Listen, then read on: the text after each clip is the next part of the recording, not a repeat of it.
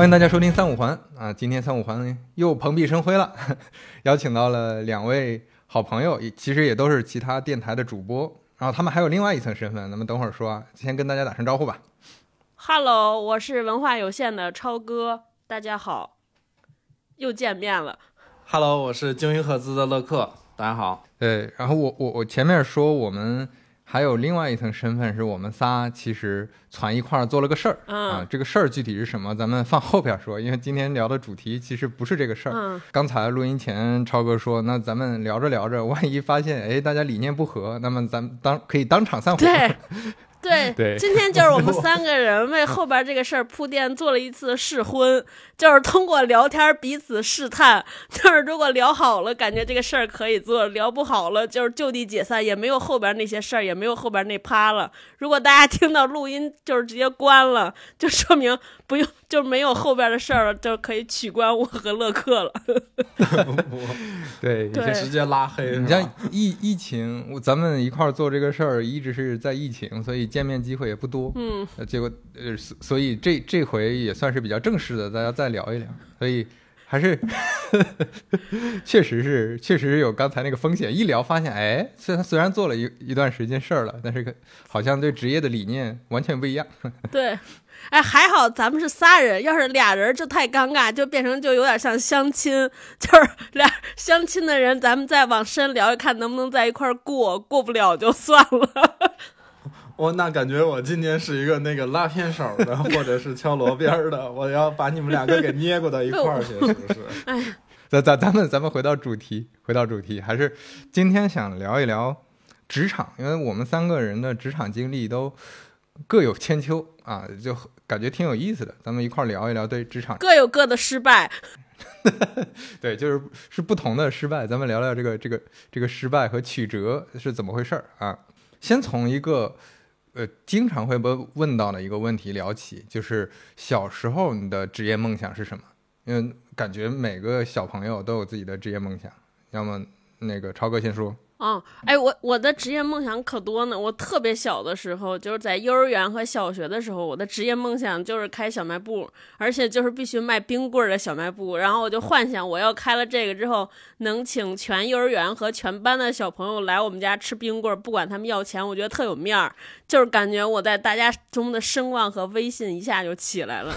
后来，后来有了一些。知识和常识之后，我觉得这个可能也不太行。这样就是这个小卖部估计也挣不了钱，被自己吃垮了。然后后来我就是看电视剧，看电视剧有段时间不知道为什么就特别想当律师，我觉得这就是特酷。就是就是跟别人辩论和吵架，可能因为是不是上学时候太怂了，就觉得在就是当律师就是可以公开指责别人，大家还都得听我的，对，就是一度想当这个。后来上了大学之后，就是在大学里边看美剧嘛，然后我是学新闻的，但是我又特别不爱。不热爱新闻，就是也不想当记者，但是然后我就给自己找职职业生涯的出路，就是当时特流行看那个。就是美国的那个叫白宫什么，就是 West Wing，就是白宫的那个演的里边那个，我就特别幻想当这个，就是去竞选的时候给人总统写那个发言稿，或者是做那个竞选总统的 PR 做策略那个，我觉得特酷，就是你挖别人的花边，挖竞选对手的这些新闻，就是一直想做这个。后来我还做了一，我真的就是毕业之后去做 PR，去做公关了。后来发现跟电视里演的就是差距太大了，就是 对，太难过。就是现实比电视残酷多了对对对，而且就是没有想到地位这么卑微。我看人美剧里边演的不是，就是 PR 都能指使任何人，特别强势。谁曾想现实生活中 PR 公司是各种人的孙子，就是特别不能忍受。啊，你们俩呢？你呢，乐师傅？哎哎，我先问你一个，咱俩认识这么长时间了，我你上过班吗？就是没创业之前，就是正经像我跟飞哥去公司打过工吗？你的意思就是不不算创业，就是去别人那，儿上班就被别人支持。我上过十五天 实习，算，吗？太幸福了 我嗯！行，那我先说一下，就是愚昧无知的时候吧。小时候，我小时候吧，其实那个就原来班里有好多小朋友都是那种，就是比如我想当老师，想当科学家什么的。然后我小时候好像我我的印象中我没说出过这种话，因为就是我就不知道为什么我好像对这个东西不是特感兴趣，从小就。然后直到有一次，其实是那个我们家跟几个就我们家比较要好的家庭一起出去旅游，然后我就记得有一个阿姨可能问我说：“你哎长大想当什么呀？”然后我就随口说了一个我想当导游，然后就。然后你知道，我也可能没没怎么特别仔细琢磨过，然后就觉得导游挺好的。然后那个结果，那阿姨阿姨也挺尴尬的，就有点接不下去了。当时，因为她可能以为我会说想当医生、想当老师啥的。就后来我想了一下，其实我也不是特别想当导游，我可能就是想就是想出去，对我就想出去走走，因为小时候嘛。然后后来就慢慢长大了，我突然就有了一个挺清晰的一个小理想。但是挺奇怪的，就是也不是什么特别那种的职业，不像超哥这种要跟别人辩论啊，帮别人做什么竞选。就我有一阵儿特别想开酒店，就还是跟旅游这条线上的。你说，对，你说奇怪不奇怪？就是我也不知道咋了，这跟你现在做的事儿还挺相关的呀，感觉就是 吃喝玩乐。对对对，也可以说是吃喝玩乐或者生活方式，因为那阵儿我老觉得，可能就是小时候出去玩住酒店，然后就觉得说挺新奇的，然后又觉得说一个人来到一个陌生的城市，其实你到酒店是他跟那个人到城市的第一个连接嘛，然后我就觉得，哎，那开酒店也挺有意思的啊，但是后来这都没都没实现。但你现在不也开店了吗？也还行。对，现在其实也算算半个旅游行业，因为我们不是在成都宽窄巷子那边一直有一个那个文创产品的店嘛，反正就是这两年也是要多惨有多惨，也就旅游行业。飞哥呢？我是这样，我我感觉我比你们都传统很多。我是很传统的，我从小就想做科学家，而且想做科学家这个这个理想一直持续到很后面。小学的时候想当科学家，然后到了初中之后，那个时候大家都开始看萌芽呀，看韩寒，看这些东西，然后那个时候就觉得，哎，当个作家也挺好。你看人家也赚不少钱，对吧？而且还能自己写一些东西。我对写东西这个，包括现在我写东西也是一个很重要的爱好嘛。但是后来发现，当作家这个。这个金字塔太窄了，就你很难，你你你你得做到一个，嗯，尤其是我自己写过书之后才知道，你你得做到一个金字塔尖的非常尖的位置，你才能赚到一个普通互联网大厂基层的工资。那这这事儿真的有点有点扯。这对，这是这是说作家，然后科学家那个刚才我讲，我读研的时候，其实我们是做机器学习相关的这块儿。你如果一直做下去呢，你去航天系统。或者去一些互联网大厂，你也能做科学家。但是那个时候，我像跟超哥差不多，就对科学家这个事儿的认知已经有变化了，就是发现也没那么好做。就因为你其实是一个庞大的课题，就它不像以前的科学家，你自己对吧？像那个华罗庚老师，像爱因斯坦老师，对吧？自己在家里琢磨琢磨几个月，哎，就变成一个。震震惊世界的一个什么发明？一个一个独创的，就是那种独立科学家，对，独立对一个科学的东，对，就 indie 的科学家。现在不是了，现在你在里边还是个工程师，然后在一个庞大的系统里面，你只是做其中一块儿。对，然后然后那这个事儿对我来说兴趣就没那么大了。所以在我呃真正开始工作的时候，我就选了做产品嘛。就这个事儿，我觉得就有点接近呃乐师傅他在在做的这这种事儿了。哎，对，刚才刚才其实飞哥说那科学家那个事儿，就跟我前两天跟别人聊天有一个思考，就还挺像的，就是嗯，当时就啊也不知道为啥就聊到说现在为啥就是原来那些人特别有匠人精神，现在的人好像就大家对职业就就那么回事，得过且过了嘛，对吧？其实我觉得这事儿有一个客观因素，就跟飞哥说的一模一样，就我觉得过去的这些工匠。其实他知识很少，但是权力很大。他可以自己从头到尾完成整个这一项东西，直到这个产他自己这个产品出来，对吧？但是现在好多事儿就是你没法匠人，因为像飞哥说的，我我在大厂也好，我在什么公司也好，我只是其中的一个螺丝或者一个螺母嘛，对吧？所以这事儿我我匠人了半天之后，这产品出来它也不是我的，或者说这产品出来可能跟我当时想象的样貌、长相也完全都不一样了。是是是是，你们就是这不是理想吗？然后步入现实之后，就是刚上开始要上班和工作的时候，大家就是对工作有过什么憧憬或者认识吗？就觉得工作应该是什么样，或者上班得是什么样子？哎，这个要不我先说吧，因为我就十五天，我特别好说。我当时是那样，就其实还是算在那个我上大学的期间，然后就等于家里其实帮我找了一个那个一个证券公司，让我去实习一下试试这个行业。因为当时我其实我们学校是那个财经类的院校啊，然后感觉还挺对口的。然后我一开始也挺热情的，就还买了一身西服啥的那个衬衫就去了。啊，因为你也知道，中国只有两个职业是穿正装的，一个是金融，一个是那个中介。然后，对，起码就是这个衣着上不能拉垮嘛。然后去了，真的是待了十五天，就有点待不下去。后来我就主动跟人说：“我说我走了，就是我觉得我可能不太适合这个工作。”然后也是这十五天让我想清楚了，我 我肯定。毕业之后，此生我不要进银行和证券系统。发生了什么？其实没发生什么，就是大家对我都挺好的。其实都谈不上对我，因为大家都是各自忙各自的。但是我其实有点受不了的一点，就是整个办公室的所有人就是在盯着那个屏幕，因为我们那个部门它还是一个那个做股票的部门，每个人可能桌上有两三个屏幕那种，就有点像那电视里演的那些炒股的那些人，就人跟人之间没有交流。对，其实一天下来你说不了几句话的。然后你也知道，这种人家那种大公司，你实习生刚来也不可能有啥正经的事儿要交给你做嘛。所以其实你很难觉得说我有参与到这个这个 team 里或者怎么样，我只能就旁观嘛，看看人家是怎么怎么玩的，不是怎么干的。然后就是啊，抱着一个学习的心态。然后后来我发现，我可能不太善于就是后期跟。跟那个去处理数据这件事儿，跟数据打交道，啊，我还是可能更喜欢跟人的打交道。哇，乐师傅刚当时跟我说说他你是学数学的还是说学金融的，我都惊了。我是学数学专业的，特别不像，跟现在的形象完全挂不上钩。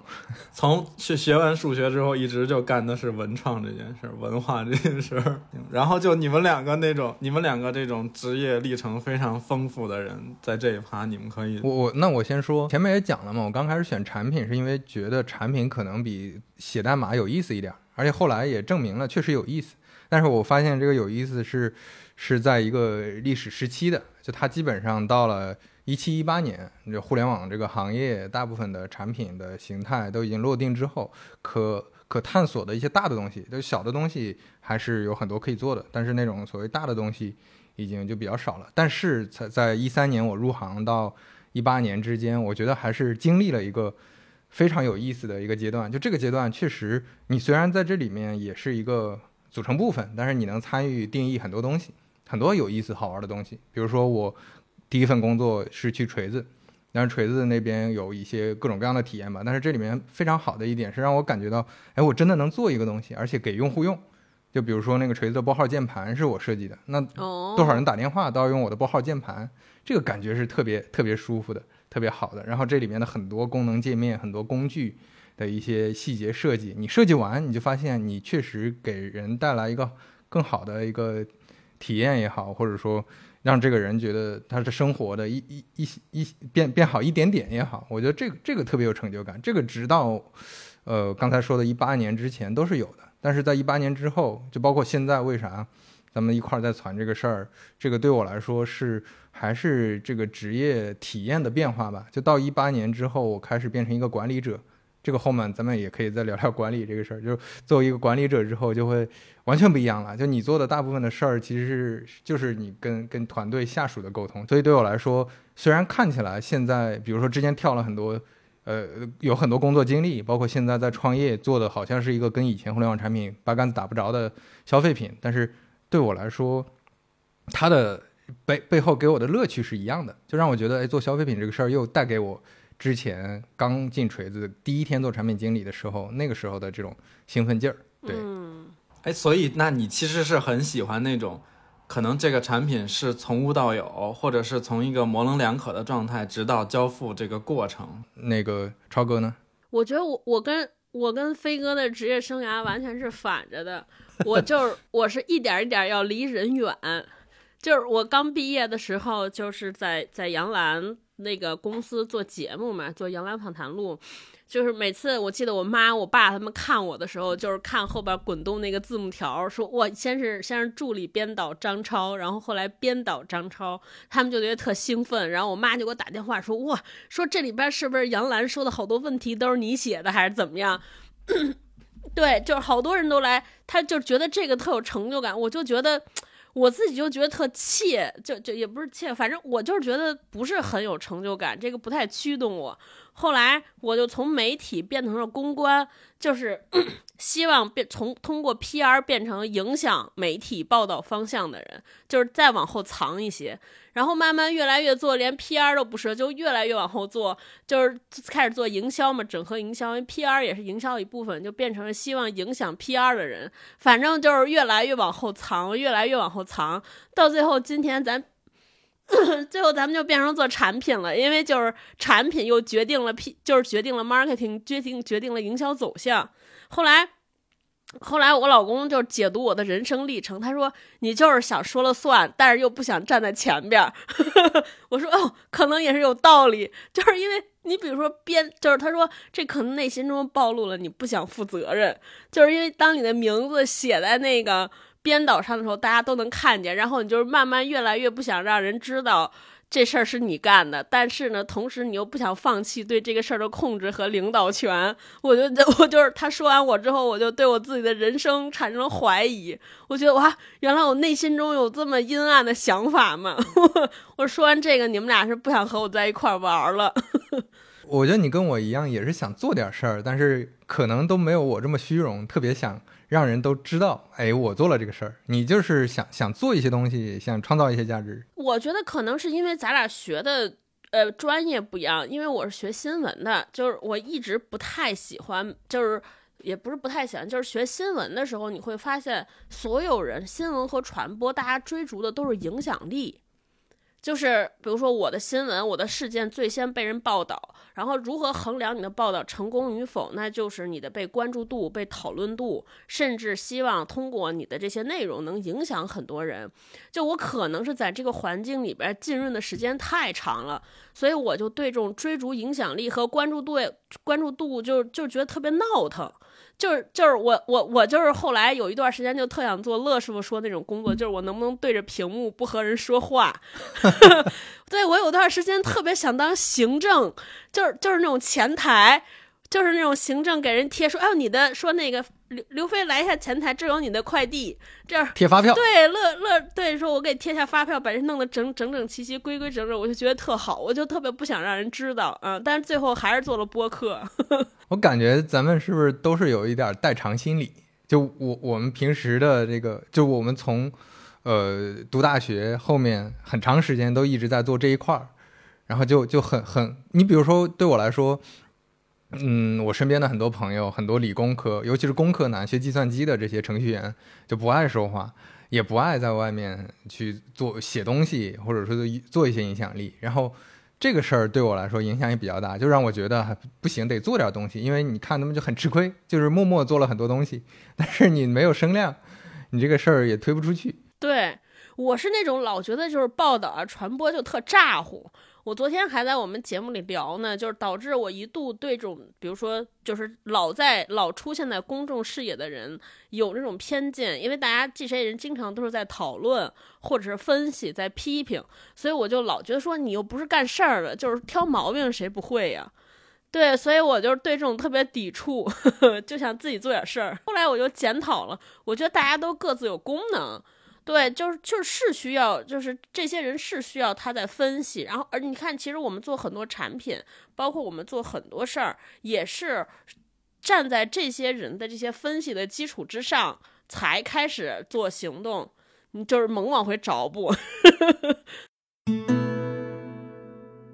我特想追问你们俩一个事儿，就是你们俩参加工作，后来或者说开始上班的时候，有没有一种就是老老就是长辈或者某一种关于工作的 value 价值观，就深深印在你们的骨血里边？我举举个例子，不像我，我上班的时候，就是我爸就老跟我说说那工作就是为了为了学习东西，不要提钱，钱不重要，所以导致我对我到今天为止，就是别人跟我谈薪酬、谈钱，我都非常不会。然后就是导致我感觉，就是出去上班都是人家给我机会，就是人家看得上我才用我，还给我钱，就已经算照顾我了。给我多少钱，我觉得都行，就是导致了这么一个恶果。对，而且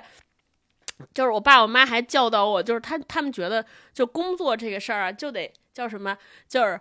灭人欲。灭人欲，存天理，就是这种，就是对，就是说工作你就不没有什么喜欢不喜欢。兴趣不兴趣的，对，就是工作，就是意味着像任务。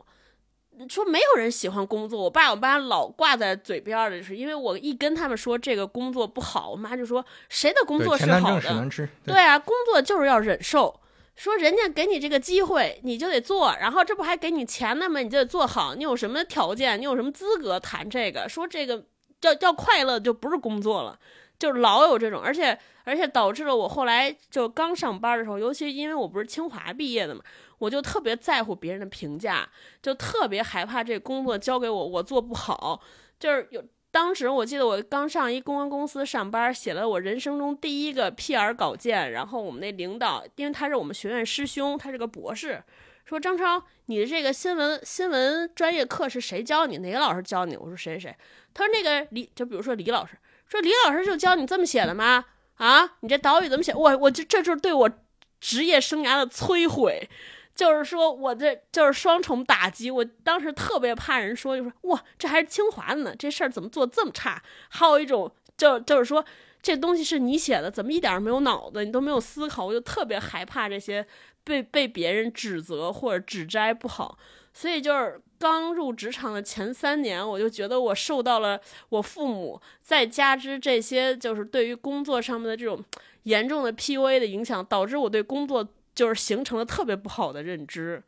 就是慢慢后来他一点点转变过来。你们俩有这种方面的苦恼吗？我我先说啊，我跟超哥。也正好相反，哎，我发现我们好多东西都相反，咋办呢？我完了，我真的我要成捏过你们俩那人了，我觉得。我我们都是北方人嘛，我家里给我的灌输的理念也跟你类似，但是他们更强调一个点，就是稳定。因为我爸我妈，你看他们的经历，他们都是当年从国营企业出来的，然后他们因为加入国营企业比较早，所以他们是当年吃到所谓国国营企业红利的那那那批人，那批知识分子。然后当时在整个县城，我们整个县城的地位可能都非常高，所以他们一直强调的是你要有一个固定、稳定的工作。当然，公务员最好，你公务员不行，阿里也行，对吧？阿里不行，腾讯也行，腾讯不行，反正你这外企、国企，你最好是找一个稳定的，然后你细水长流，你慢慢熬，你熬到后面，你就可能就不管是你的资产啊、资历啊，你慢慢积累。做时间的 朋友。对对，就是特别。要做时间的朋友，尤其像我爸，他自己还做投资。他从九五年开始炒股，然后他就跟我讲：“ 你要你要你要研究复利，你要看自己的职业职业发展这些东西。”所以呢，我觉得对我来说，我刚开始就完全没遇到超哥说的那个问题，因为我刚开始的职场生涯还是比较顺的，就从一三年到差不多到一八年，这这这六七年吧，一直非常顺。但是现在回头看，不是我自己多了不起，就是整个行业发展。就你你你上了一艘大船，那这个大船开得快，你就跟着快了而已。所以，我我最拧巴和纠结的时间，基本上也是一八到二零年，一直到现在吧。就这段时间，现在当然调整的比较好了。就是尤其要自己出来创业，或者说加入一个小团队，或者说自己做点什么事儿的时候，会非常焦虑。就这种焦虑是。在生理里的，就是他不是，比如说我我我我逻辑上想明白了，哎呀，去大厂有什么好？就分析，你列个表格分析出来优缺点没用，就是你晚上还是还是失眠，就是会猛然惊醒，哎呀，我要是在大厂多好，就啥都不用想，就完成老老实实完成任务就就成了，就这个需要很长时间的克服，这个克服是需要，不管是你。要要每天放空，对吧？所谓正念，还是说用很长的时间去读书阅读，还是跟人聊天儿，怎么样？就你你就跟跟病一样，你得治病，花了挺长时间把这个病才治好。就现在就不会说对，哦，我没有一个所谓大院的生活，没有一个这种在园区里走的感觉，我也不会感觉特别焦虑。对。乐叔，你呢？你你这种就是你一一开始上了十五天班就出来自个儿倒腾小买卖了，就是你们家人 有没有存在家长的阻力，或者你有没有后悔过说，对你有没有后悔过说，我哎呀，还不如找一公司上班去呢？就家长肯定是不不认同这件事儿的，家长就觉得说，你首先你你大学虽然说不是特别好，但也不差嘛，对吧？然后你财经类的专业又学数学的，其实你不难找工作的。对吧？然后那你为什么说放着那种就是金融或者什么其他的这些你不去，你要自己去弄一个小买卖个体户？就他们的观念里一定是这样的。但是我我的这个我先说，刚才超哥提这个 value 这个问题，其实我大概也是在大学期间形成的。当时我记得我们有一个社会学的老师在课上讲，就说什么是拜金主义，但我觉得他可能有点极端了。他说：“你今天在课堂上，如果想说你毕业之后想找一个挣钱多、离家近、轻松的活儿，你就是拜金。”他的意思，他的意思就是说你工作不应该图轻省，不应该图钱多。但我觉得这个当时是不理解他的这个话的，因为觉得老师嘛，对吧？这种东西就是你嘴上说说，你站着说话也不腰疼。然后，但是后来其实，嗯，我那个创业之后，我还看了挺多稻盛和夫的书的。啊，其实我就稻盛和夫这个人吧，有人可能觉得有点鸡汤，但我是喜欢他的啊。我觉得他其实有好多正念，对他有好多，他有好多正念，就是教人还是要积极的这种东西。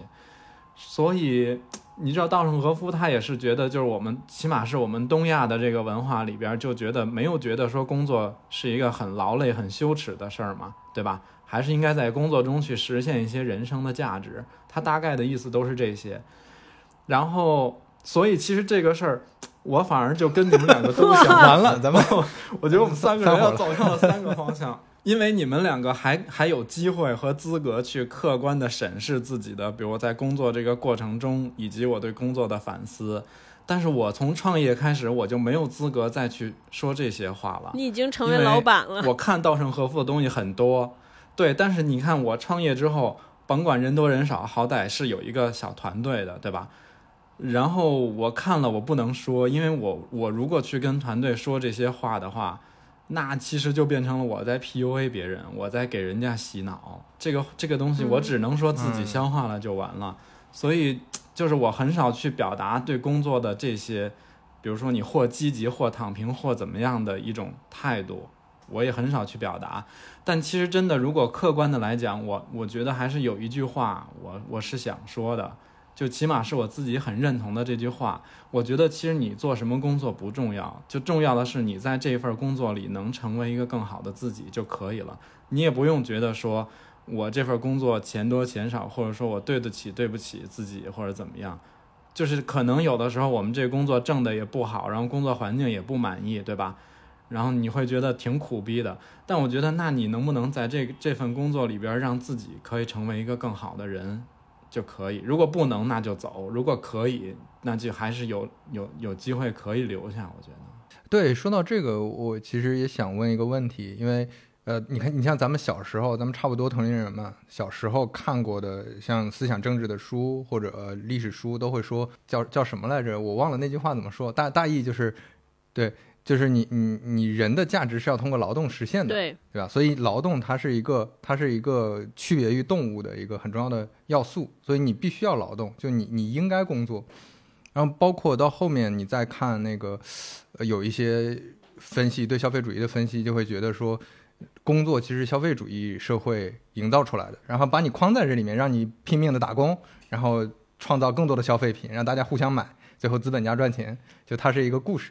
对，这这点你们是怎么看的？就你们对工作这个事儿本身的认知现在是怎么样的？哎，我先说，我觉得我这两年对工作的认知转变还特别大，还特就是基本上是挺颠覆式的。我大概刚工作的前三四年，我觉得我还是在用考试的模式来应对工作，就是你还是觉得去上班就跟当年参加高考一样，领导给你出题。然后你把这题答了，而且还得答好，等待别人给你一个分数。这个分数包括了就是其他人对你的认可，行业内的圈层内的人对你的认可，然后还有你的工资、你的职级，就基本上就是一个升级打怪。但是后来这些年，我发生了一个特别大的转变，我觉得就是呃，第一个工作其实就就就是第一个转变，我觉得就是工作其实呃。就是是我们创造价值的一个手段。就是我，我就是之前我爸不是老说嘛，说这个工作，它它不能是喜欢，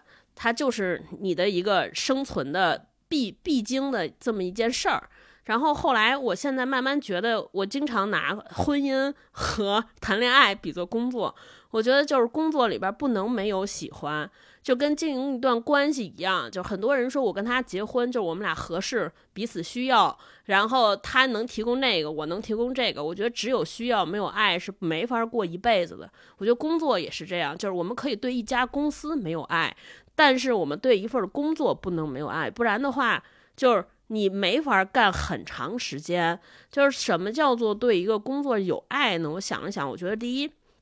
你对他有好奇心。对，对你手里做的事儿必须有好奇心，哎，这个是，然后通过你满在工作过程中满足你的一些好奇，然后你自己和工作都有了成长，就是你和你要处理的这个问题，大家都有互相的提升，同时我觉得你要你对他和对彼此的未来都有特别好的美好的愿景和期待，我觉得这个才有爱，然后有了这些之后才能。才能够驱使你，你在所做的这个领域和工作里边投入很长的时间，投入很长的精力，不然如果只是为了钱，只是为了职级，我觉得非常难坚持。你想想我们工作，且不说路路途上的这些就折磨，然后朝九晚五，然后你还要。没办法，要和那么多讨厌的人、讨厌的事儿，还有开那么多厌倦的会在一块儿，没有爱，我觉得就是坚持不了。所以，我后现在就是，比如说我去面试别人，或者去去想和一个人，就是想拉一个人跟我一起做一些事儿，我首先就会判断你到底喜不喜欢这个事儿。如果他说哦，我对这个事儿一般，但是我觉得这个事儿能给我带来什么，我就会对这些比较保持警惕。我觉得很难，尤其创业更是，我更难了，比上班还难。如果没有情感的投入，是坚持不了的。然后第二个，我这个比较大的转变，就是其实是和工作里边的合作对象的转变，尤其是对这种，就比如说上级或者权威或者比你厉害的人的那种。这种关系如何处理？我以前就是觉得，就是有敬畏感，还有有的时候就是特怯，就是经常会问自己说，人家为什么要和你在一块儿呢？他需要我什么的？然后为了让别人需要我，就玩命表现，玩命就是努力证明自己。我后来慢慢发现，说就是你去找工作也好，或者加入一个创业团队也好，就是大家是彼此需要。就是大家其实是彼此成就的一个关系，就是我比较喜欢那种姿态，就是我想做一个事儿，我喜欢做一个事儿，但是我自己做不了，做不成。那么你是不是也喜欢？如果你也喜欢，同时你又你又有我。呃，你又有我没有的能力，那咱们再在一起，或者咱俩都擅长这个事儿也没关系，就是咱俩在一起搭个伙，搭个伴儿，能让我们这个 team 变强大，自己的能力变强。我觉得这样是我觉得就是理想的关系，因为就是在这种前提之下，大家的关系就更平等，就没有所谓，哎，你你这厉害，所以我得让着你迁就是没有。我觉得这个才是就是所谓所有关系平等的基础，就是大家是彼此欣赏。然后我们有共同的目标，想希望能彼此成就，就跟结婚是一样的，对。所以我就是观念转变还挺大的，就是因为在这种关系之后融洽了之后，你整个工作的愉悦度也上来了，因为大家有共同的目标，共同又喜欢又很欣赏，然后又很信任，就是突然觉得工作这事儿不痛苦了。不然以前真的就像完成任务，就是每天出门之前还给自己打气啊，就是今天我要我要去干翻这个世界。对对，然后然后回来之后还拼命给自己找存在感。你说，你看这个事儿，幸亏有我，不然的话他们推动不了。你就觉得就是就自己给自己找一个辙，我觉得就是特凄惨啊。现在后来就尤其是创业之后，我就是因为这个视角的转变，突然就觉得特别荣誉啊，特别开心。嗯，超哥，你你之前在文化有限，大家都讲你是躺平的。代言人，但我觉得你刚才这这这一段话可以，我跟你讲，超哥才不躺平。对，所以我觉得，我觉得你刚才这段话才是对那个的比较强有力的反驳。就你怎么思考这个事儿？你只说躺平这两个字，大家对这个中文词汇的理解是差异非常大的。呃，但是但是躺平不代表说躺平更多的是对于你前面说的对职级啊或者社会认可的这种这种反抗。我我跟你非常像这块儿，因为刚开始，呃，你比如说对于产品经理来说，我从业呃八九年了，到快十年了，然后这这么长时间其实是在一个类似的职级通道里往上走的嘛。要一直在往上走，然后一直在跟同龄人竞争，一直就像你一样，就每天早上啊打气，啊你真的很不错，你很厉害，你牛逼，然后你去加油，然后就就每天是过这种这种生活的。但那个时呃就现在在回顾的话，其实刚开始还是，呃作为职场新人，包括你说的对对这个，比如说前辈的敬畏，啊对他们的一些崇拜敬仰，对这个对这个工作，包括社会社会地位的认可，就社会外外部的认可，这个会。看的特别多，但是到后面，更多的我觉得还是向内看吧，向内看看自己，就你你自己到底需要啥？就你来这儿，呃，来来这个世界上活着一辈子，你时间就这么多，你是为了别人活还是为自己活？我跟超哥非常像这块儿。对。嗯，乐师傅呢？孤独的创业者，孤独的老板，一一毕业就成了老板，无法倾诉。这我其实是这样，就是我我对工作那个东西也是还是来源于一些嗯曾经上过的课和一些知识，因为确实我我可能在嗯上班这个事情的经验上就没有你们两个那么丰富，我可能接下来说的这些话都是仅代表我个人的理想主义。因为因为原来我们学西经学马正经的时候，大家都知道说价值是人类无差别的劳动嘛，对吧？那也就是，而且我们还有一个社会分工的问题。我所以，我一开始对工作的理解就是说，那我不种大米，我凭什么吃大米？那我一定得干点别的去换这个大米，对吧？那我不可能说等着天上下大米在这张着嘴接，这是不可能的。所以其实刚才就是我觉得超哥不是，我觉得对超哥跟飞哥都提到了这一点，就是说躺平这个事儿，有的可以躺，有的不应该躺。就我也觉得是应该有好多东西可以躺，而且特别有必要。我觉得没有必要去搞那些虚的呀，什么对吧？不良竞争或者是什么名名啊利啊这些，我觉得还是你要看清楚什么东西是对自己真正好的。就像我刚才说。就是说，你这工作其实不重要，你这公司也不重要，重要的是你自己能不能变得更好。然后大这大概的总的观念就是这样。我现在就是觉得工作不需要我，是我需要工作，对吧？对。然后后来就是我在工作上跟跟你们俩可能就是唯一不一样的区别，就是说我没怎么去上过班儿，然后就自己开始创业做这个事儿。然后，嗯。就我一直还挺信一句话的，就是他这句话说的是，哎，我忘了从哪儿说的了啊。他就是说那意思就是善战者无赫赫之功。就是如果你真的是一个善战的人，你往往好多那些历史上很很骁勇善战的人，你说不出来他在某一方面特别突出。所以，尤其是又加上有创业者这个身份，我在后期这么多年的工作中一直要求我自己，就是要要尽量均衡。我不想把某一个方面做得很突出，让别人看到我。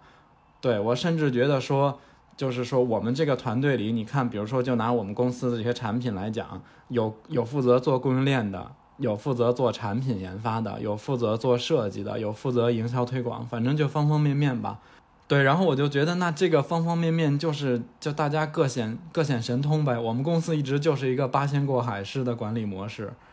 就是我也不希望。就是我我因为我的一些什么，我我我可能在某方面觉得比较擅长，我就要对别人指指点点。我就觉得这东西只要你觉得行，你能说服我这么干是对的，那就这么干也没有问题。反正我现在对整个的工作呀，包括团队合作这件事的看法就是这样，跟刚才超哥说的其实有一点像。真是。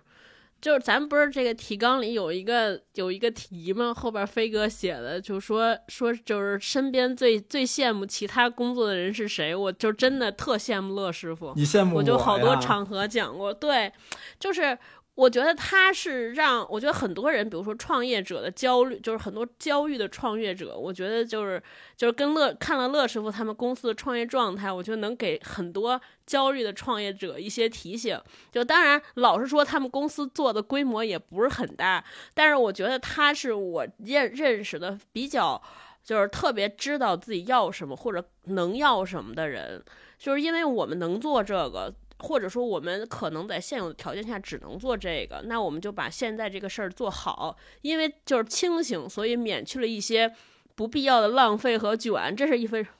我我先接一下你这话茬儿，就是刚才我说有选择性的躺平，我在这方面就躺得特平，就是我我知道我永远只能挣我任职范围内的钱，我不可能挣别的钱，真的是，就是这是这因为也没那么大能力，说实在的。没错，而且你知道他们公司有三个合伙人，我就是没有想到，在今天试问一下哪个创业公司的老板可以在做电商的双十一之前的一个月，仨老板都出去旅游去了，然后 然后不管公司，而且就是乐师傅是我见到过的很少有的，就是他，你看他出跟我们出去玩，他也不怎么看手机，也不怎么回消息，他就玩儿。我觉得在一般小公司很难做到。你看，我也经历过不少创业公司，就是当年我们创业的时候，老板那是托布花去新西兰玩，挂着岳阳的电话给我们打改文案，就是就是我突然就就是我一直认为创业公司老板必须得这样，就必须像托布花那样，就感觉你这一走公司垮塌了。但是但乐师傅没有，就他们公司每个人都就是一个自己的小中心，赚的特好，甚至有的时候就是还嫌他们多余。我觉得这是一个特别成熟的管理的形态，就是你这个公司，我一直有一个理念，我觉得就是管理者应该成为整个公司的这个能力的，就是地板不说吧，但但基本上你不能成为这公司最厉害的人，不然公司就很有危险，就是你会。变成所有事儿都要你决策，所有事儿都要你定，就是没有你这公司玩不转了。我觉得这个特别可怕，因为每个人的精力和能力是有限的。呃，对，就因为如果你作为一个创业的人，结果你比你雇来的人都厉害，那你雇他干嘛呢？那不是花冤枉钱吗？是啊，对，就是乐师傅他们这个，就是乐师傅他们这个公司，你看我们俩认识了，咱咱认识了得有七六七年了吧？我觉得七八年了，就是从来没有见过一个创业者，就是每天还能越活越年轻，然后说不看手机就不看手机，说出去喝酒就喝酒去了。我觉得这也是给了很多，就是他的存在，我觉得。就应该，我有时候开玩笑，我觉得就让创业圈的人多跟乐师傅这种人接触接触，整个创业圈的风气才能好起来。我我是觉得不是给创业者看，现在的那些创业者他是接受不了这种方式的，你反而应该给那些还没出来创业的朋友看一看，就哎，你这大厂你别卷了，你看你现在能力，你现在做的这些这摊事儿，你出来自己搞，有这些不同的这种这种方式去创业的，并不是说只有那一种，你得不是一千万天使轮融资不能做的事儿，对，不是不是这种。那我觉得就正好说到这个话题了，咱们可以就顺便聊一聊管理，因为刚才其实飞哥也说了，就咱们三个人应该是也都是做过管理的，对吧？不管是项目的 leader 还是 team 的 leader，然后正好咱们也可以看看咱们仨对管理这事儿能不能走到一块儿去，这感觉是最后一关了，如果再过了这一关，公司就能 行。那我先说，其实我我刚才大概提到了一些，然后我就再再尽量给他补充的稍微全一点儿。然后你们再说。其实我我那天反思了一下，就是管理，我觉得我可能对自己的要求就仨事儿。第一个是自我约束，但这个自我约束说的其实，嗯，不是从时间上或者这种上，就是说，当然你肯定做人你要努力要勤劳，这肯定没有问题。但就像超哥说，我也经常，比如说在双十一之前自己跑出去玩去了，就我我其实所谓的这个自我约束，主要是一个是。就是你，你作为一个管理者，你要己所不欲，勿施于人，这个是一个，这个是一个道德底线了。我觉得，那你如果把你不想承担、不想做的东西，你强加给别人，这个还挺过分的。然后第二个就是以身作则，这个以身作则的意思，我觉得，就咱们往那个积极的方面去去想，它就是说，你如果想让你的团队或者让别人、让员工去热爱，首先你自己要热爱你这个产品和这个品牌，对吧？要不然你就是那个像稻盛和夫说的，你如果自己觉得你这个工作跟品牌很羞耻，那你就好比你是在对着天上吐口水，最后还是砸在你脸上。啊，然后这是第一个，第二个我觉得就是一个我对自己的要求就是要信任。这个信任感是双双向的，第一就是你如果雇了人，你如果用你的人，你就必须信任你的伙伴，要不然你就别用他。啊。再一个呢，反过来，你作为一个管理者，你必须要能够创造一个有安全感的环境，让他信任你，因为光你信任他是绝对没有用的，啊，只有他信任你了，他才可能说，慢慢的会。变得越来越主动，就我们所谓的对这个公司有有有这种责任感跟主人翁的意识，他会自己去，嗯，可能想到一些就是你的意意识或者说你的认知范围内想不到的一些东西，才能够补充进来。还有一个我觉得也是最重要的一点，就是我是我们团队的一个一个底线，或者说一个红线，或者说是一个擦屁股的人。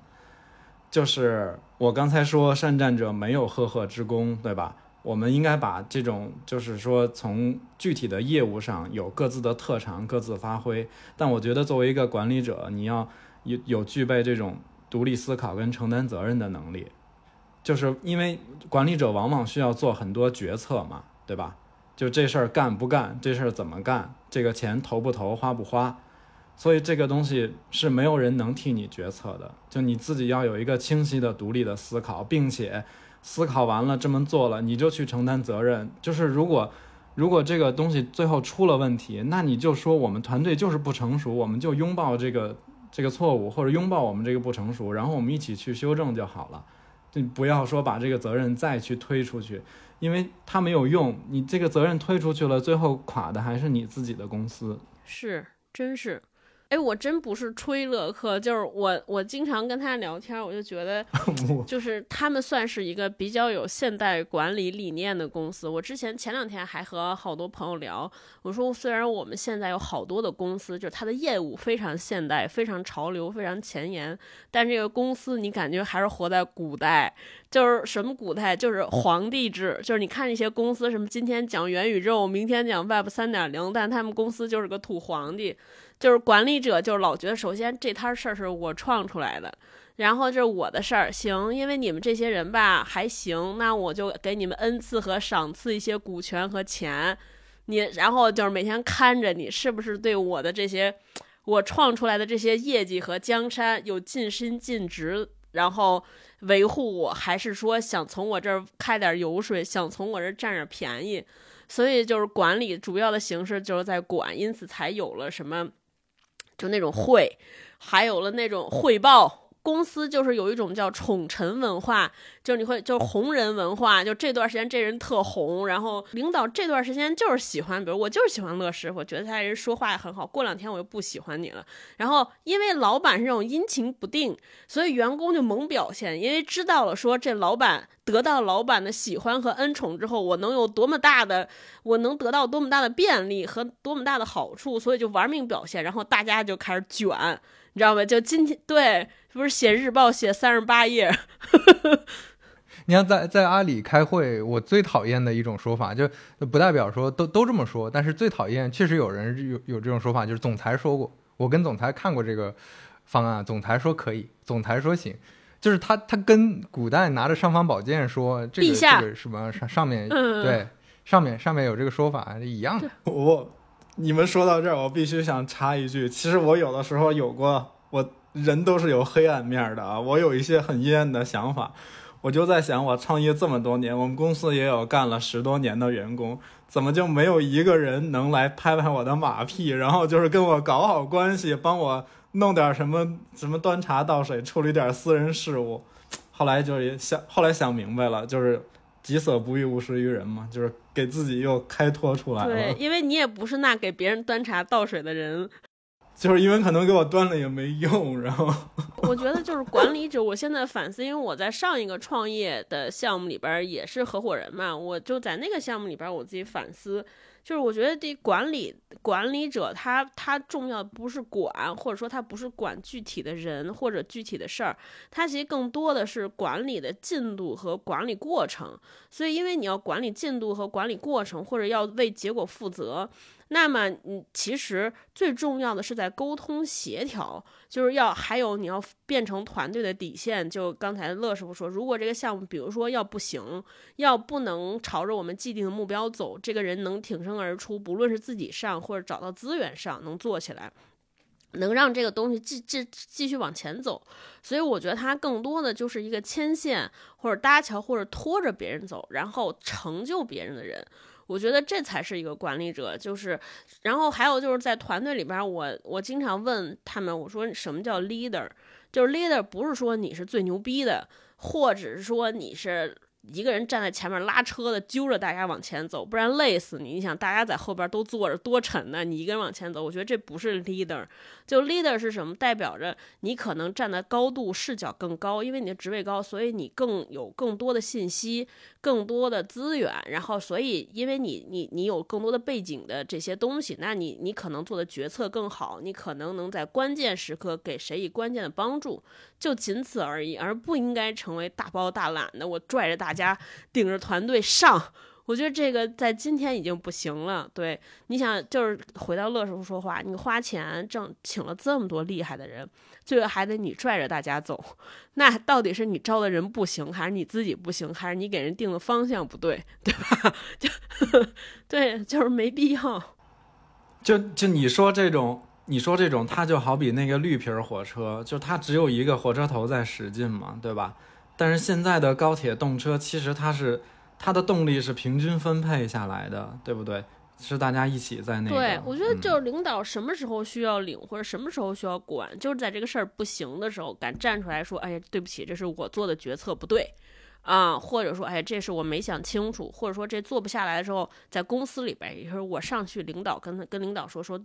我们确实是推进不了，这是我的责任。我觉得就是你敢承担责任，敢做决定，同时你有能力在在这个团队遇到困难的时候，就从外部协调资源还是内部协调资源，把这个事儿盘活，就做这件事儿，剩下的时间就让大家营造一个环境，让人家自己奔自己转就完了。不要给大家添麻烦，不要当搅屎棍。我觉得很多领导现在就是领变成了搅屎棍。特别同意你们说的，我觉得一一点是刚才超哥也讲过了，leader 他并不是一个管理管理人的人，他就并不是说那种高高在上的皇帝，我来给大家安排任务，大家把活做好，你做的不好，我就惩罚你。他不应该是这么一个角色，而是一个奖赏你。对，而是一个带队往前走，说。我我我记得之前有一个我特别喜欢的一个呃前辈吧或者朋友，他他就会讲说，你做 leader，其实你跟呃你你跟下属讲，你应该是下属们的团队同学们的一个工具，就我是大家的工具。那大家遇到任何问题，可以把我当成一个呃管理手段去解决。比如说，当你遇到一些资源难协调的问题，或者遇到一些团队内部啊，比如说一些事情。呃，可能你解答无法得到解答的时候，你来找我，我来帮你解决问题，你是这么一个角色。然后，更多的一些自主权和做事情的一些呃过程，应该还是交给交给下面的同学自己。就这这其实就相当于，比如说像刚才那个乐师傅一直在讲他的管理手段和他的管理理念，我觉得就是像德鲁克讲的那那一套嘛，就他那一套是对于知识工作者的。其实现在你说很多互联网大厂所谓的，嗯，他们在做的一些最新的一些管理手法，大家都在学什么某维、某里某些大公司，呃，他们其实还是用这种比较传统的管理手段，就是跟车间的没什么区别。就你你身上背个 KPI，然后你 KPI KPI 之间我给你拆解的比较清楚，那你就把自己手头这个螺丝钉拧好就行了。啊，他还是用非常量化的手段去去看你这个事儿的。那你作为管理者，你应你你你做的很多的时时候的事情是鞭策下面的人把 KPI 完成，你自己身上背着大家一块儿的 KPI，那最后大家就变成一个车间主任去看车间工人的这么一个一个状态了。这个这个是非常痛苦的，就大家有的时候就就扯扯不动，就这里面一团乱麻。对我觉得这是这是第一个。问题就你你其实现在大家做的是一个知识工作尤其你做一些比较偏创意、偏产品类的工作的时候，你不是说销售那种工作的时候，你用这种很很传统的管理手段是有问题的。第二点就是管理者，其实刚才超哥也提到了，他不应该去管具体的呃工作内容，他应该管的是流程，或者管的是一个。比如之前我在那个滴滴，我们经常聊，管的可能是一个标杆儿。比如说你你管一个人，你不能跟他说你这样不好，你这样好或者怎么样，你你天天去说他，这个意义不大。而是你要在团队里有一个比较好的标准，这个标准就是什么是好。因为你你对，就是什么是好，你跟大家讲清楚了。比如说，你可以以人作为一个样板，就这这个这个同学他这么做，这是好的，我我认为是这个团队里的标准，或者说，呃，有有几条可以具体描述出来的标准，就大家应该在什么时候做什么样的事情，把这个标准定好，那大家有一个标准就就会去就会去认。没有标准会出现什么问题呢？就大家会很慌，然后大家就会自己去找自己的标准。那这个标准很容易就变成，哎，我是不是要拍马屁？我是不是要，是不是要那个那个老板喜到底喜欢这个还是喜欢那个？他就会去瞎猜，最后就变成一个比较糟糕的一个文化了。对我觉得团队文化是之前我觉得可能比较虚，但是真的做了一个可能呃一些有有有一定规模的一个团队管理者的时候，我觉得这个还挺重要的。嗯。我还想说一点，我觉得就是今天我们所所有的管理者，无论是 team leader 还是项目 leader 还是什么公司 leader，我觉得大家身上都应该有一个 KPI，就是你有没有让你手底下跟你一起干的小朋友或者伙伴成为更好的那个人。就是所谓更好，咱不是说他挣的要比，当然就是挣钱比别人多，过得比别人好，这是一个我觉得是个底线。另外，我觉得更好就是他没有没有成为那个他想成为的人，就往这个标准更近了一步。所以，所以我觉得很多我们现在的管理就就就是老板自己有一个标准，认为优秀的人应该一二三四五，然后就是扔揪揪着人家说你你得成为这个，你得成为这样，不然你不优秀。就是我之前在职场上，老板也老跟我说说，你看张超，你这些这这五个都好，你就差这两点，你要有这两点，你就成了更美好的人，就更牛逼了。但是你要你要知道，人家这两点有可能，我就根本不想成为那种。所以我觉得，就是我们对于呃，就是跟我们一起做的合作伙伴也是，首先要确认好人家想成为什么样的人。然后在我们今天的这个环境和我们在能给的条件之下，能不能帮助人家成为那种？如果能帮到，那大家就就可能会在一起时间更长一些；帮不到，那你大家自己也有预期，我能和他走多久？就老板自己心里也有个预期，然后同时就竭尽全力的帮助他成为人家想成为、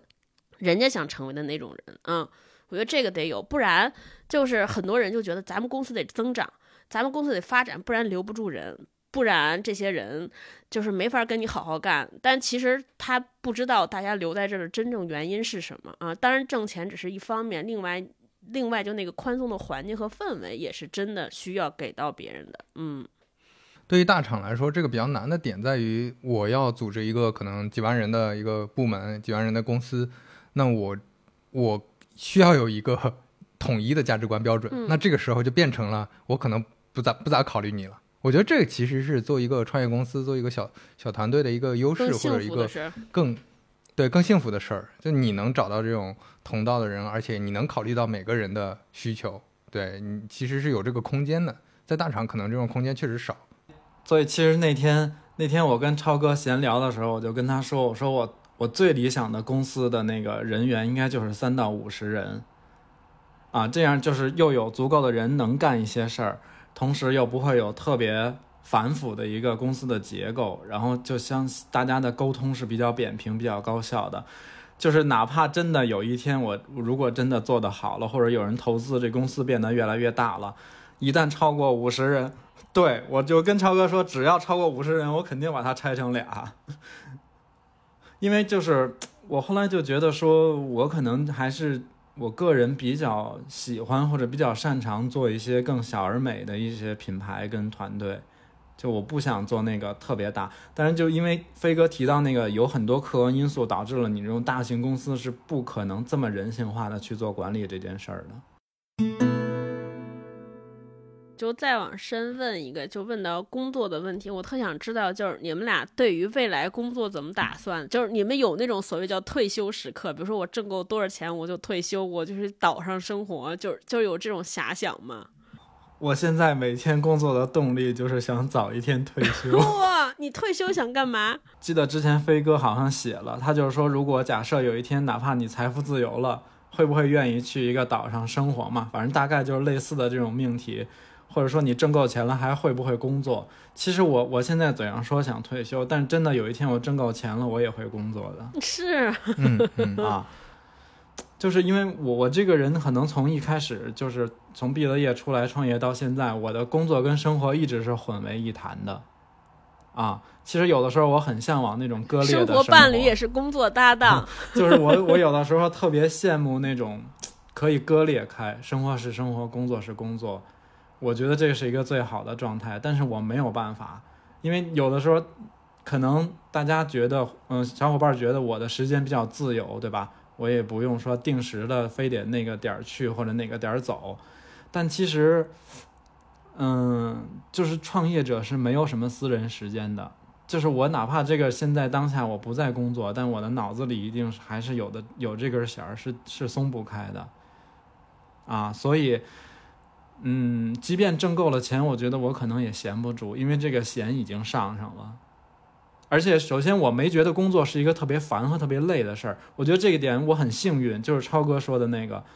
我觉得其实这是一小部分人的状态，就是我的工作恰好是我热爱的事情。啊，所以我没有觉得它是负面，嗯嗯，对，就很多人会觉得我一定要赚够钱，然后财务自由去海岛生活，是因为他有还是有一个心理代偿，就是我现在太苦了，我一定要脱离苦海，我为了脱离苦海，啊，所以其实好多人说那个我挣够了钱，我就要买什么什么东西什么的，对吧？对，我可能就是如果我真的挣够那么多钱，我就把这品牌买过来，把它做得更好。闲不住，嗯，是，我觉得我们应该都闲不住吧。就你你，我觉得看看跟做什么事情吧。你要是在嗯天天在苦海里，那你就可能想的是脱离苦海。但是如果你做的这个事儿本身已经是在跟住海岛差不多的事儿了，那就没没必要再去追求一个我非要不工作这个状态。我之前和我的。和和我朋友说过一句话，就说他就他们就老觉得我就是 每次出去，比如说干干什么，就是要钱要价都特别低。我说就是我忘了是哪个演员说的，他说这个演戏不要钱，我热爱演戏，我主要是我收的钱都是因为要等。我说我也是，就是我上工作我特别喜欢，但是我讨厌的是上班儿，就是上班儿就是因为你要。做好多你不愿意做，还有就是和这种你本来不喜欢的人，但是因为需求必须要和这些人打交道的痛苦付的钱。所以工资是一种补偿，是吧？对对对，真的，就我也是，嗯，就是我就是咱们不是之前还有一个问题，他说认为工作和生活是不是应该切割开来？其实我的我认为的理想状态就是乐师傅说的那样，对，就是你你你做了一件自己特别喜欢的事情，特别热爱的事情，那那你的其实生活是工作的一部分，工作也是生活的一部分。我觉得这个切割不开来。比如说咱们就做这个产品也是，我们可能喝东西的时候或者逛超市的时候，就是在灵光乍现，或者在学习，在看别人怎么做，但是在做的那个过程中，我觉得大家也不痛苦，就是你的那个。你的那个思考的过程中，我觉得更多也是享受和学习，所以我觉得这个可甚至可以让生活更丰富。就除了吃吃喝喝 或者看电视，可能我们能看的点都比别人多一些。我还挺享受这个过程的。我就经常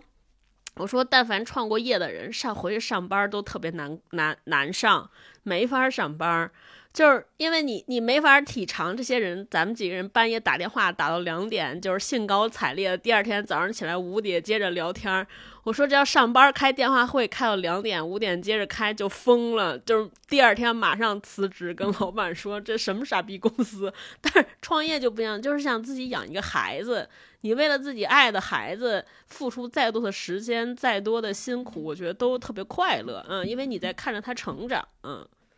我觉得还挺开心，所以我也不会上退休。嗯，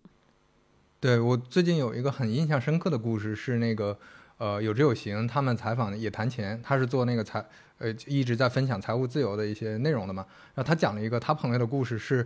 他朋友一直在追求财务自由，然后后来真赚到很多钱了，就可能几千万那种，我不知道。然后然后赚到很多钱之后，他就正式退休了，财务自由。但是他的生活就一塌糊涂，就是好像跟跟妻子也离婚了，然后生活每天也不知道该干啥，就这种状态反而是比他以前上班的状态糟糕很多。就是还是你看说有钱之后到底代表着什么嘛？就你有钱解决不了生活问题，生活是用别的东西解决的。就你不可能说有钱了你退休，哎，你在海岛上，你在海岛上干啥？你不可能每天躺着，那你吃啥喝啥？平时休闲时间你是玩游戏还是跟人聊天？还是说去潜水，还是怎么样？这其实这这这些选择它决定了你的生活，而不是钱决定。对，哎，我有我有时候就是特典型，刚才超哥说那个职业病我就有，就是比如说我们一起去国外旅游，或者去国内某些城市去的什么网红的店呀，或者好的品牌啊。人家进去都是先买东西，看什么东西或者喝咖啡。我是先看看敲敲他这个墙砖怎么贴的，然后看看他这个射灯用的是多少色温，用的什么牌子，然后这个装修设计里用了什么新材料啊，或者人家出品这个杯子是是用的什么材质，这个东西，所以就你没法跟生活切割开。这个切割简直就是那种杀敌一千自损八百，切完这人也废了。真是我，我有段时间更变更变态。那个我就是经常看商详，又回头看，就是把我刚才下单的一瞬间再就就是在 review 一下，说刚才是哪个点是哪张图吗？还是哪句话吗？哪个点吗？然后就，而且我以前有一特别不好的习惯，我觉得乐师傅做的比我好，就是我经常就会看完这个吧，我觉得特好，我就会跟别人讨论。就是特迫不及待跟别人发，我说你看你看这特好特好，但其实可能人正在那跟女朋友看电视或者跟男朋友看书呢，人家不想和你讨论这个，所以我有时候觉人家的工作生活是切割，对对，所以我就后来我就觉得就是那个两口子创业也挺好的，就是随时在身边可以讨论。哦哦，还有一个。前面咱不是说对工作的认识吗？我也是从乐客身上学到的。我之前有一个偏见，我就觉得就是朋友不能在一块儿干事儿，这都是我妈教给我的，就是就老说，就比如说，对，连朋友都没了，然后也不能把兴趣当成事业，因为做不好，你连兴趣也没了。但是我这些年我就是转变了，我觉得可能朋友在一块儿创业。当然得是不是说所有朋友都能在一块儿吧？但是我觉得至少得互相了解，就是朋友是更容易的，就是大家信任基础的信任在，然后你知道对方想什么会怎么做，我觉得这个可能才更容易一些。那至于比如说利益，我觉得就是要提前谈好就可以。呃，就就是就是丑话说在前面，先把这些这些这些东西商量好，划定框界，就是把这个都框定好。我觉得其实没什么关系。我前几年就特别害怕，嗯，我我觉得这个很重要的是，像有乐师傅这么好的一个样板在这儿，我们才有信心。哦哟，我今天来这个节目，我怎么自己才是蓬荜生辉啊？对，你们俩怎么了？对，然后你你像包括我，我跟少南比较熟啊，跟身边很多朋友，包括猫柱，他做多抓鱼，就我我看这些做品牌的创始人，他们其实就是过得很开心。这种开心是你在别的打工人身上很难看到的，或者在上班的人身上很难看到的。我觉得这种这种这种开心背后，大家在做的事情又是非常认同的。哎，大家就在做一些兴趣爱好的事情，大家跟合伙人之间就是多年好朋友，大家一起来团个事儿。呃，我觉得这种这种样板真的非常有价值，这也是我觉得我不知道超哥，反正给我很强的信心，说咱们接下来要聊的就做要要做的这个事儿，也是奔着这个方向去的。对，对，那飞哥，你是不是得宣布一下咱们做个啥事儿？我靠，这个广告太硬了。做呃，我跟超哥咱们聊的时候，其实都有一个前提，就咱们得做自己。喜欢和平时就用的东西，咱不能做一个咱们不了解的东西、认知之外的东西。那这个其实在这几年，我们平时喝茶就会变得比较多，就感觉年纪到了，对吧？然后喝那些糖水儿已经喝不动了，然后喝，然后平时日常呢也有补水的需求，然后补水的话就需要有一个带味儿的水，所以喝茶的这个需求量我们是激增的。然后聊起来就觉得，哎，这个好像是一个挺有。挺有趣的一个切入点，因为我们自己在喝茶这个方面还是有一些痛点的。就比如说，我们不太好挑选我们自己喜欢的口味，我们不太知道怎怎么去哪儿买这些茶。这就涉及到后面我们可能会聊，就对于茶可能会有一些历史文化包袱，就会觉得，哎，是不是有有一些复杂的泡茶的流程，或者一些泡茶要遵遵守的一些技巧。然后我们也走访了一些。呃，做茶叶的朋友，包括乐师傅，大家聊聊完之后，发现其实还是有可以解决这些问题的一些简便的方法。我们做一个我们自己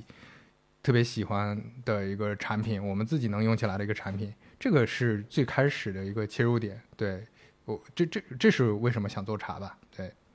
就是那天我朋友就是大家都知道我做茶，首先表示很意外，就是大家觉得，就是比如说我说做我做我做酒，我可能做零食。就是特别特别顺其自然，觉得我要做茶，觉得茶不符合你的人设。对对对，然后他们就说你介绍你介绍这茶，你这茶有什么特点？我说我们的茶毫无特点，就是就是这是一款，就是我我我就是这个背后，我觉得就能体现出一些认知来。第一种认知呢，大家就可能觉得我还是比较偏文化，然后可能觉得我比较现代，大家还是觉得茶是一个古老的，然后得有那种特别。就是有历史文化气息的人才能做。第二个呢，大家就是觉得，就是包括现在做产品也是大家一个思路，说你一定是解决了很多行业不能解决的问题，你有了什么很多新的技术，你有什么新的技巧，或者你去某个产区、某个片区、某个山头，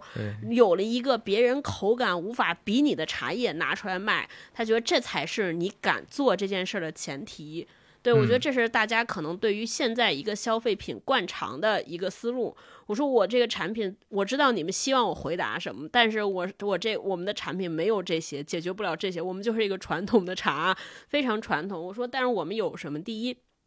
我说我们是个小生意，我们面向的人群非常窄，所以我们面向的人群就像是我和飞哥这种刚刚进入、刚刚开始喝茶，然后开始喜欢这种能够有味道丰富、味道有有层次的这种饮品的人，进入这个行业里边，不知道选什么，不知道喝什么，同时我们也喝不惯别人给我们提供那些就是所谓叫就茶叶的那种。就是更苦的、更涩的、回味比较厚重的茶，咱们喝我们我们现在这个程度喝不了，就跟喝酒似的。你我我一上来喝茅台，大多数人是喝不了的，因为受不了那个酱香味儿。我说我们其实就是为这些人服务。那解决的问题就刚飞哥说，就是大家不知道该买什么茶，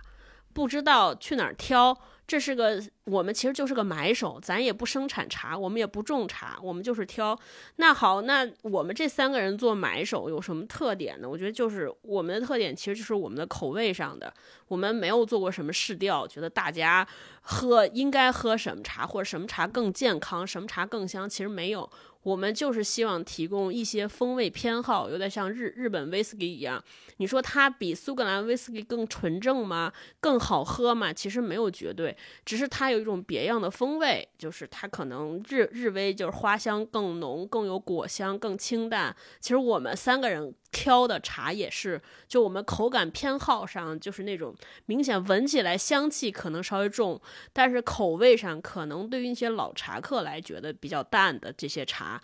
包括再加上我们三个一些审美的偏好，其实说说说窄，这个这个产品就是给我们三个自己造的。那那大家可能就会问说，哇，那你们？就凭什么你们都为自己考虑？为什么去为什么出去卖呢？我就觉得说我们三个不是啥厉害的人，我觉得我们三个可能也能代表一些跟我们差不多人有相同的需求。那我们在解决我们三个的问题的同时，是不是也能恰好为其他的跟我们差不多的朋友也能提供一些 solution，然后也能给他们创造一些什么？我觉得就是我们做这个小买卖刚刚开始一个特别小小的一个心心愿。我们也没什么大发心，也不想什么改变世界、颠覆茶行业的，这根本没有。我觉得人茶行业做的挺好的，对，甚甚至我觉得人张一元、吴裕泰什么都特别好。我们就是去人那里边没法去那儿挑，我们就给自个儿挑了点茶，就就是特简单。嗯，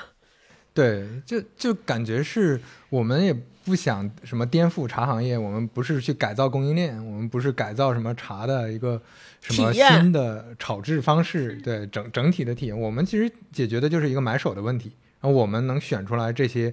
呃，可能有一小撮朋友，就我们肯定也不是什么很大规模的各种各各种人，喝到之后都觉得很惊艳，就是一小撮朋友，大家比较喜欢我们的茶，那我们就持续找这种类型的茶。我们自己喜欢喝，然后这这一小撮朋友大家也喜欢喝，这这就很很好了。对我我感觉这其实还挺符合我们看到的这些在做小品牌、所谓小生意的一些朋友，大家在做的事情，我觉得都是这样的。就我服务好一小一小撮朋友，对对，然后我就使劲管理大家的预期。我说我们没有，你们就当我们开了一个茶叶店儿，然后就是就是线下茶叶店儿，当然我们还没租摊位。就是把这店开在线上而已，就就跟门口你们家卖茶叶店的没有任何区别。对，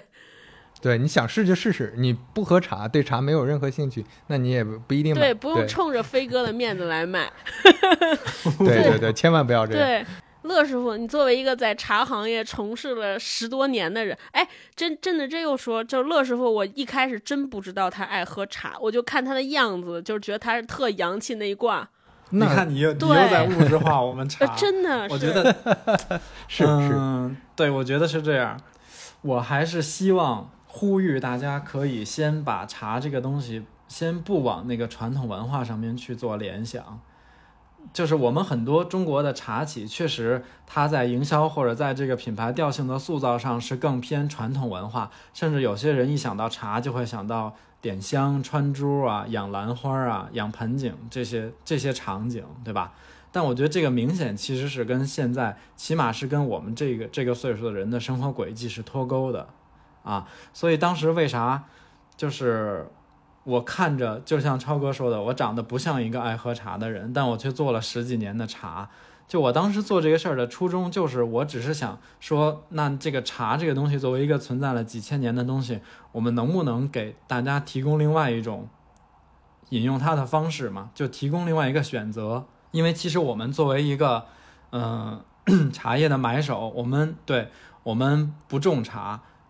但是我们是可以去跟上游的这些茶园啊，包括大型的贸易公司啊，去做一些选品，然后用这些选品，用我们喜欢的设计语言跟呈现的方式来让它变成我们生活中的一部分。就是这个东西出现在你的家里或者办公桌上，你都会觉得它是 OK 的，它不违和，对吧？它跟你的调性也是完全匹配的。然后，所以就是说，嗯，我们不做什么传统的说颠覆茶文化这件事儿，因为我觉得想要颠覆茶文化的品牌都死光了。因为我觉得茶文化不需要颠覆，它只是说对不同的使用场景，我可以有多种选择，对吧？对于不同喜好的消费者，也可以有不同的选择。所以我们要让茶符合我们现在这种生活方式，也就是说我们自己认为的洋气，它不土这件事儿。但我觉得这件事儿并不应该从这个品类的创新上去做，因为就刚才其实超哥提那个问题，对我大概都能知道会是一些什么样的角色的社会中角色的人会去问你这个创新什么的，因为其实，在去年和前年，我们也是被很多嗯 VC 或者 FA 问过类似的问题。我一直觉得茶这个品类不需要创新，或者说这个有点绝对，嗯。起码这个东西存在了几千年，我觉得它大的技术迭代，其实到了清朝、明朝已经基本就完成了，就这几类茶已经形成了。然后它又是一个被时间这么长时间验证过一个非常适口易饮的健康的一个饮品，你为什么要去创新它，对吧？创新一定是现在的东西有什么东西不够好，那现在茶不够好的不在茶这个原料，也不在它的工艺上。我们可以做一些微微的创新，去提升它的口感，这个没有问题。但我觉得，要想让年轻人喝茶，要想让茶融入现代生活方式，它绝对不是产品本身，而是这个产品的使用场景跟包装形式的问题。对，就是和大家的沟通方式上，对，甚至就是对，像超哥说的沟通方式，就你这个茶，你这个口感卖给人家，人家不满意，那一定是你卖错了人。没错，嗯，对嗯嗯，对，所以其实我们就根据前期我们因为这个品牌刚开始创立，我们也没有什么群众基础，也没法去做太多的调研，对吧？我们只能说通过我们自己的喜好，或者我们想当然的就认为我们应该做一个这种清新口感、易饮性比较高的，就适合就是普适一点的这种口感的一个茶。刚才说到这个不颠覆茶行业，我昨天不是飞哥在极客上发一动态嘛，就说我们要做一产品，让大家猜猜是什么。我看到有一个朋友在底下留言，他说我猜大概率不会是茶，原因一来是这个行业特别卷。第二个是说这个万一做不好坏口碑，就是就是我当时看完之后，我觉得这和刚才那个问题是一样，就是回归到我们为什么要创业这件事儿来说，就是我跟飞哥也聊过，说我们做这个公司先做了两个决定，一个是不把这个公司做大，第二个是早期就是我们也不拿不拿机构的投资，对，就为什么呢？就是因为。我觉得第一就是创业，还是那句话，我们仨不是为了证明自己多牛逼，说你看，就是我我给你们干一事儿，让你们瞧瞧，你看我能把这事儿做多好多大，就不是通过创业来证明自己。就是我，我反正我跟飞哥定位，就给我们俩找了一工作，就就自个儿给自个儿找了一工作。对，因为我们俩找不着其他的就是好的工作环境了，只能自己给自己创造环境来工作。特像之前石老板说的，他他找不到什么厂牌去演出，他自己给自己成立了个公司，能去演出。是我们俩就给自个儿做一公司来上班。然后呢？基于这种动，基基于这个前提，所以我们更是希望这个产品能够整整个这个公司能够做得长，活得长，做得久。所以，所以就我们觉得茶这个好好。然后我们俩自己又比较爱喝，选了这个。第二，关于那个朋友说的做不好坏口碑，我是觉得这怎么看，就是还是就回到乐师傅刚才说那话，我觉得茶叶这个事儿没有好坏。一定是因为，就是你把不适合东东西卖给了不适合的人，嗯，我觉得，而且我一直也觉得，就是就是吃喝方面没有绝对的好喝、好吃和不好难吃。你比如螺蛳粉那么那么臭，对吧？但是还在很多人眼里觉得，很多人心中觉得它是美食皇冠，美 对美食皇冠上那颗明珠，甚至对。所以我觉得就是我们也没有这个负担，嗯，但是确实我们这个茶也不是会让所有人都喜欢。我就昨天给大家说的时候，我说对于那些经常喝茶的朋友，可能一定会觉得我们茶喝的特淡，没什么味儿。对，那那很简单，因为我们这确实是给那些刚刚开始喝茶的朋友们准备的，嗯，对。然后为什么是茶？我自己也想说一点点，就是我们，我觉得我们都是中国人。就是这个口味上，就是中国味啊，这个没法改。我是觉得，就是无论多大岁数，终于有一天你还是到了喝茶这个队伍里来，真的，真的就是拗不过命运。所以我就觉得，我们就是做一事儿来这儿等你。我们开一摊儿，你可能一定就是你去成都高低得去趟宽窄巷子，然后我们就这儿弄一店，你进来买不买再说。但是我想进，想必一定会路过我们这儿弄一口等你。呃，甚至你可能喝着喝着觉得，哎，我我需要口味更丰富、层次更深的那种，那我去继续尝试更重口的岩茶呀，更重口的普洱啊，这种那都也挺好的。那，对我们其实是给你提供了一个过渡期的体验。对，是。我觉得除了刚才提到的，它的我们需要更新或者说需要做一些改变的是它的使用场景的问题嘛。对吧？包括它的一些口感的选品，还有一个，我觉得为啥现在年轻人谈茶色变，是因为这个成交路径特别的不顺滑。就是你看，我们父母这一代人的习惯是去传统的茶叶店、茶庄去买茶，对吧？我可能家里社区附近有我熟识的茶叶店，跟这个老板比较熟，他有什么新货，有什么好货，我知道，我也知道这个东西大概多少钱值。但是年轻人没有这个时间成本。也没有这个消费习惯，对吧？那年轻人买茶，就是我们也很少说，你很少看到这种年轻人走到那种传统的茶庄里去跟老板讨价还价。做一个相对而言，对于现在这个互联网时代，你会觉得这种交易模式特别的信息不透明，信息不对称。对，对，就是你，你又怕被他花冤枉钱，被他黑了或者被他烧了这种。对，那我们做这个买手的意义就是，我们还是尽量以一个。口粮的这种定位，然后用一个相对比较，嗯，标准化或者说比较公正的一个价格来做一做一道这个选品的初筛吧。我觉得，可能在成交上，我的思考是这样，就是让大家觉得说，首先你在网上买茶有便宜有贵，但是你也不知道这个茶好坏，对吧？那我觉得可能，嗯，这个事儿在于后期，我们之前可能跟消费者，人家买了一次觉得还不错，那建立了这个信任之后，我们就以这样的价格体系来交付我们觉得值得这个价格的产品，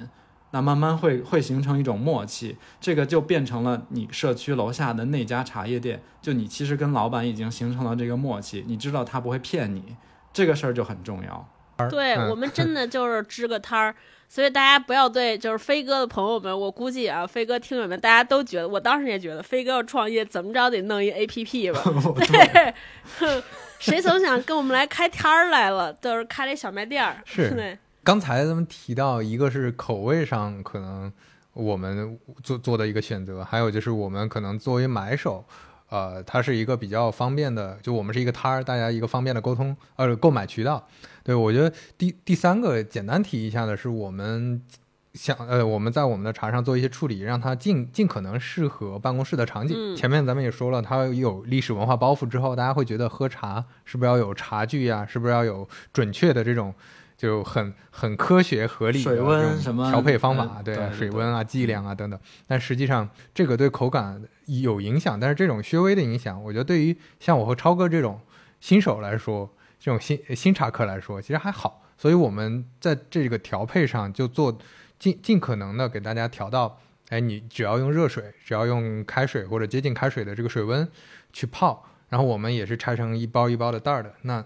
都能泡出来。呃，在那个马马克杯里，在普通的玻璃杯里也能泡出来那种体验。对，这也是我觉得我们作为买手能创造的额外的一点价值。这其实做这个的事儿，跟做这个的体验，跟做 APP 做做一个互联网产品也很像的。嗯，对，我们就在嗯设法去在这个场景上做一些小小的东西，因为这些小的东西可能不是颠覆性的，但是我能把以以前就存在的挺好的一个产品推给大家。对，到现在还没说这个品牌名字呢，对吧？可以简单提一下，我们品牌名字叫三五杯，但是这个可能跟跟跟三五环没有什么必然的关系，就是只是我们单纯觉得三五杯这个比较随意，就超哥也特喜欢这个名对吧？就比较随意，它是你你每天喝三杯也好，或者每周喝三杯也好，五杯也好，就它是一个随意的一个来几口就像我们前面聊的一样，就是来口来几口的意思。嗯。然后我们那个英文是取了一个 savona 我说吧，就是这个那个 s a n b o d a 这个词，当时是一个非洲的非洲的一个语言，它就是有点像北京人说“哎，你好吃了吗”，就是大概是这个场景使用场景，但是它有一个美好的寓意，就是说，呃，我我看见你了，所以你存在。我觉得这也是我们想给我们这个品牌做的一个，我们三个人其实是对自己的一个小要求吧，因为现在做品牌。就我觉得之前我我我我们给自己说我们要做个有烟火气的品牌，就是之前的很多消费品都说，就是通过品牌给消费者贴标签上价值，说因为你用了我，你就会成为什么样的人，或者或者你不用我，你就不能怎么样。就是这三个都是我们仨都特别排斥的这些行为。我们就是希望说三五三五杯这个产品这个品牌，我们也不给大家贴标签儿，就是是是因为你们在喝我们，消费者在用我们，才会让我们这个品牌成为什么样的人，而不是我们给大家赋能。我觉得这是我们三个的表示的这个也算个小初心吧。就是嗯，对，因为消费者，因为谁在喝我们，才让我们变成了什么样的品牌，这是我们特别希望做到的。所以也希望就是如果在听节目的过程中有喝茶的听友，或者正准备开始喝，你们也可以试试我们的茶。也希望我们的小店儿因为各各位的到来蓬荜生辉。我会把这个名字打在那个评论区和 show notes 里，对啊，大家可以了解一下。嗯我们这个广告特别硬，对，那成，那今天就到这儿呗。今天先到这儿，嗯，嗯，好好，拜好拜。，拜拜。拜拜拜拜拜拜。嘿，我的伙伴，你可以走得更缓慢，背上你的吉他，头戴白色花瓣，难过的全都抛开，我来和你作伴。Rolling on to Hare Krishna，轻唱着 Wim Wam Wambo，在 Rolling